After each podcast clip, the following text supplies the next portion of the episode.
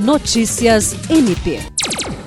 O Ministério Público do Estado do Acre, por intermédio do promotor de justiça Luiz Henrique Correia Rolim, expediu uma recomendação ministerial destinada ao Sindicato dos Produtores Rurais de Chapuri, organizador do evento, recomendando medidas para evitar a prática de maus tratos aos animais durante a cavalgada prevista para a abertura da Feira de Agronegócios do município, evento que ocorrerá nesta data.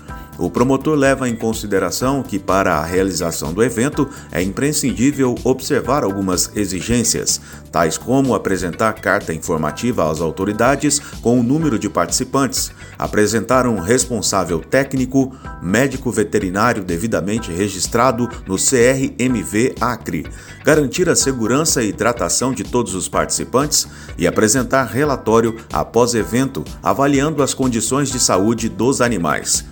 O MPAC adverte que a omissão na adoção de medidas recomendadas pode ensejar o manejo de todas as medidas sancionatórias administrativas e ações judiciais cabíveis. William Crespo, para a Agência de Notícias do Ministério Público do Estado do Acre.